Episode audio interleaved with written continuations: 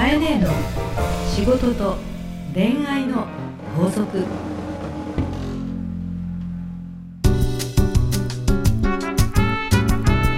番組ナビゲーターのナグーです。カエネの仕事と恋愛の法則。第23回始まりました。はい。カエネ今週もよろしくお願いいよろしくおたします願いいたします、えー5月8日水曜日ということで。んなんかちょっともう元気ないでしょゴあールデンウィークが終わっちゃって。終わっちゃって。ねえ今年もビッグゴールデンウィークがなくなっちゃったのでこれから夏に向かっていくよね。そうですね。うん。まあ僕は はっきり言ってゴールデンウィークの全然ゴールデンウィークじゃなくて嘘。仕事？もう通常通りの営業だったんですけど。えでもそれって、はい。はい。カレンダー通りって意味？それとも、ええ。あの休みの一般の人が休みの日も仕事してたってあ仕事してましたね。へえ。なので。すごいねナグ。いやいやいやいやいや。稼ぐね。ただ休みがなかっただけなんですけど。はカエネどうですか？あカエネはねゆっくりしたいいなー。前半は、はい。 EXILE のコンサートに行ってきました。いいですねエグザイル。いいでしょう。行ってきたの。どこですか？あの東京ドームです。あ東京ドームで、うん、もう目の前を彼らが、はい。あの肉体美が。肉体美が。どんどんこう動き回ってくれて、はいはいはい。で今回あのねリーダーのヒロさんが、はいあのいよいよ EXILE メンバーとしてから、ええ。ー外れて、えープロデューサー社長にまあ、なるというこそとでうですね。 EXILE メンバーとしては今年が最後あっていうことなのでそういう意味でもすごく貴重なうん。コンサートだったと思います。はい。なるほど。やーでも素晴らしいよ、エンターテインメント。いや見てみたいですね、うん。 EXILE、あの映像がすごくて、うんあのとても凝った映画を見てるような映像と、へー。それからなんかゲームの中に自分たちが入ってるような感じで、はあ。やっぱり日本を代表するエンターテイナーだなというふうに思います。なるほど、まあやっぱそれがゴールデンウィークの中でもあれですか印象的だったそうですね。はい。他にもまあのんびりしたりとか、えいろいろ遊えびました言えないことも含めて。そうですね。はい。よ それではかいね今週もよろしくお願いいたします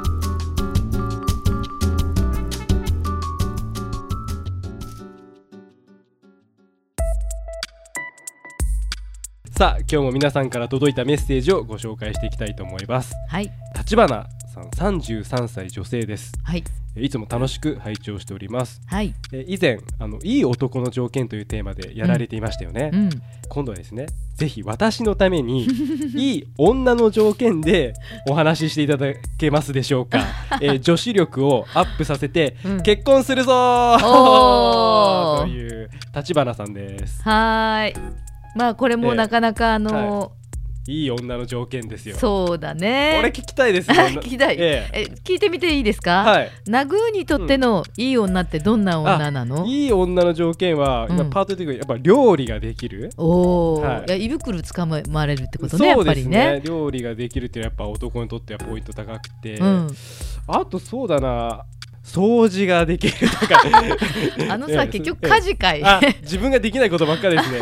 じゃあ逆に料理ができええてえ。掃除が良かったら誰でもいいの？あ違ったどうでもよかったですそれ。えどうどうでもいいの？結局。やっぱり、うん。今、ゆ優先で言うとこう入り口は何まず？えーまあ、やっぱり自分とうん。こう笑うポイントが一緒っていうか、あー。まあ、それがいい男女の条件かわかんないんですけど、うん。そうですね。やっぱ感性が似てるっていうのがやっぱり自分の中では重要ですかね。前回のね、はい。その前々回か。あのいい男の条件の時にも、はい。私最後のあのカエネのはい。ね、えメッセージとして自分が彼女の方が等身大でいられて、はい。しかも成長できるっていう人に出会ってくれたらいいなとか、はい。そういう人こそがいい男だよと、うん。あなたがあなたらしくいられることがいい男いい男だってことは逆に、はい。えーあなたがあなたらしくいられるのがいい女、ね、ナグーがうん自分らしくいられることがいい女ってことだよね。そういうこと、うん。それが言いたかったんです。ああなるほど。ありがとうございます。遠回しに言ったけど。でもね、ええ。あのいい女の条件って、うん。そう言われたらはい。カエネはさ、まあ、ナグーよりちょっと人生長く生きてるけど、はい。本当に幸せそうないい男たちに、うん。奥さんのどこがいいのとか、はい。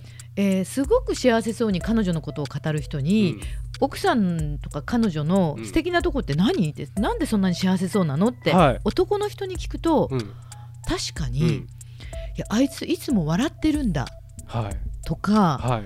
あのいつもうん。ニコニコ笑顔で迎えてくれる。とか、あ何も言わずに、うん。ただ笑ってそこにいてくれるみたいなこと言う人多いんだよ。はいはいはいはいはいわかりますね。わかる？はい。でその上でその笑顔のもとうんにうん。さりげなうくん。美味しいご飯が出たりでしょ？でしょ？順番が違いました、うん。でまあ一応お部屋も綺麗にとか、うん、もうしょうがないわねって言いながら、こう片付けていくとかそういうことでしょ？う んそういうことです。もう本当に男って困ったやつ。だ あー言われちゃった。ってはい。女たちも今疲れてる人多いし、はい。男と同じように仕事してるから、はい。本当は帰ったらいつも笑顔で迎えてくれて、ねうん。そしてよしよしって言われる方がいいんだけどね、うん。でもまあどっちかっていうとはい。カエネがいつも男と女は違うんだよという意味では、はい。本当の戦士、はい。うん。 EXILE と一緒で。まあ EXILE がさ目の前をこうね、はい。車で動いたりとかダンスしたりとかはい。汗吹っ飛ばしてる時って、もう筋肉のつき方がね、全然違うわけよ。えー。女性とね。やっぱ見てますね。あのこう野獣感だって 毎日毎日踊ってるわけでしょ、ですよね。でもちろん、はい。あの女性のグループも出たんだけど、はい。EXILE のコンサートで、もう同じ筋肉使ってもうん。形の作り方が全然違うわけよね。はい。ってことはさやっぱり槍を飛ばすとかね、うんうんジャンプするとかねパンチ入れるみたいな体っていうのはやっぱり 男のものだから、はいはい。そのやっぱり選手を癒すはい。っていうことが、うん。女子はうん喜ばれることだと理解し、はい。それをさなんかうん。喧嘩売ったり、はいはい。いつもいつも家事私って言わないでよってうん。いう気持ちになるのは分かるんだけけどど分かるんだけど、はい。男にモテたかったら。はい。男に持ってたかったら？帰ってくる男、はい。ね、はいうん。どんなに外でやんちゃやっても、やっぱりお前が一番だとうん。戻ってくるためには、男を野放しにできる女。ああある意味すごい心の器の大きな女性っていううん。か、いや最終的えに、ー野放しです、うん、いい男の条件前言ったけど、ええその人はビジョンが大きくとかね志って言ったけど、はい。その男をうん。戻れるようにするには、実はうん。母なる大地。母なる大地ですよね。やっぱり女の方がでかいのよね。なるほど。じゃあその女性の母なる大地にうん。男は駆け回ってるわけですね、そうそうそうそう。イメージ的に。最後は母ちゃんとこに帰ってくると。うん。ただ母ちゃんしちゃダメ。母ちゃんしすぎちゃダメ。なるほど、うん、面倒見すぎると、はい。ね薬飲んだの、うん。ご飯食べたの、はい。早く寝たの、はい。ね？何時に帰るの、うんうん電話一本してよって言うとあ面倒くせえ母ちゃんみたいになるから うざいからはい うざいです男の人は自由にいたいし、はい。遊んでいたいし、野原を走り回っていたいからねはい。だからあんまり母ちゃんしちゃダメ。だ母ちゃんになりすぎる女からは逃げようとしちゃう、なるほど。うん、だけど母ちゃんのような愛は好き。うん。あーわかるな。微妙？微妙ですね。微妙だよね、え母ちゃんのような愛は好きなんだよ、はい。はい。い、つ帰っても「おかえり」って言って笑顔なでお風呂沸いてるよぐらい。だけどお風呂沸いてるのに連絡してよとかなんとかなんとかなんとかって言われるのは嫌なんだよね。うん。うんということで、はい。これが分かっちゃいるけどけど買えねえもはいなかなかできないあのよ。できないんだ。帰りできない。あまあ難しいですかやっぱり。難しい。私母ちゃんしちゃう方なんだよあね。母ちゃんあ面倒見ちゃうんですね。面倒見ちゃって、うざいって言われちゃうことが 多かったし。なるほど。うん、でなんかメールしないちゃんとしないやつが嫌いだから、あー。どうしてここで一本連絡しないのってうん言っちゃって、あなるほどねまたやったこいつ遠くなるって思ったりでそこでぐーっと耐えて10日間ぐらいメールしないで頑張るとか、は3ヶ月掘ってみるときついよこれ。三ヶ月はすごいでもね、うん。まあ1ヶ月後に戻るね。そうですか。戻るんですね。戻ってくるんだよね。戻ってくるんですね。このサイクル循環を、あの心得ていくっていうのが女は必要ね、なるほど、うん、男は放置すると戻る、うん本来うん。追っかけるせいだから狩猟民族なので、はい女が追っかけてるようじゃ、うん。男は戻ってこない。そうですね。この綱引きだね。綱引きですね。綱引きだね。わかりました。もうこれはい。立花さん、ぜひですねそのはい。綱引き上手になってほしいですね。そうそうそうそう。はい。ではかえね今週の法則をよろしくお願いいたします。はい。いい女の条件とは男を野放しにしつつ手綱を引く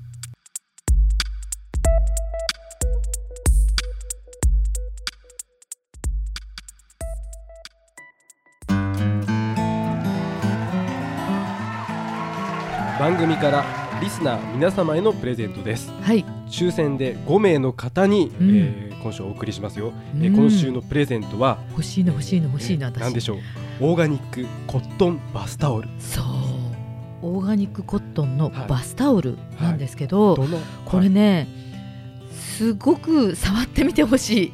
えっと店名カソレアさんという、はい。あのウェブでもカソレア JP でオーガニックコットン専門店なんですけども、はいこの今回プレゼントいただくですね、えースリーズスマイルっていう商品なんですが、はい。スリーズスマイルつまり3つのスマイルという意味で、うん。このバスタオルの開発がとてもユニークでして、はい。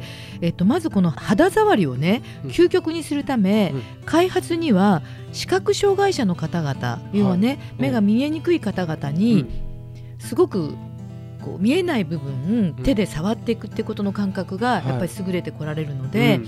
そういう方々にうん。モニターをしていただいて、肌感覚うをん。テストしてきたと。はあ。でその滑らかさを作ってきたと。で実際にこの今度は商品はええ。途上国特にインドの綿を使ってですねあの綿の農家ね、はい。綿業綿業の農家の方々の笑顔をつなごうということで、お客様はいそれから視覚障害者の方、うん。そして生産者の方はい。この3つのスマイルをつなぐ。えー素敵なプロジェクトですうん。ね。素晴らしい、はい。あのバスタオル。でこれだとね本当に男女問わず年齢問わず欲しいと思うので、はい。ぜひとも応募してください。はい、えープレゼントをご希望の方は、えーハーストーリーのオフィシャルホームページにある番組専用のバナーからアクセスし、えープレゼント名を明記の上お送りください URL は herstory.co.jp herstory.co.jp です、えー当選者の発表は商品の発送をもって変えさせていただきますはい、商品名オーガニックコットンのバスタオルと書いて、はいえーお送りください。はいえー店名カソレ屋さんからのプレゼントでした。はいカエネの仕事と恋愛の法則。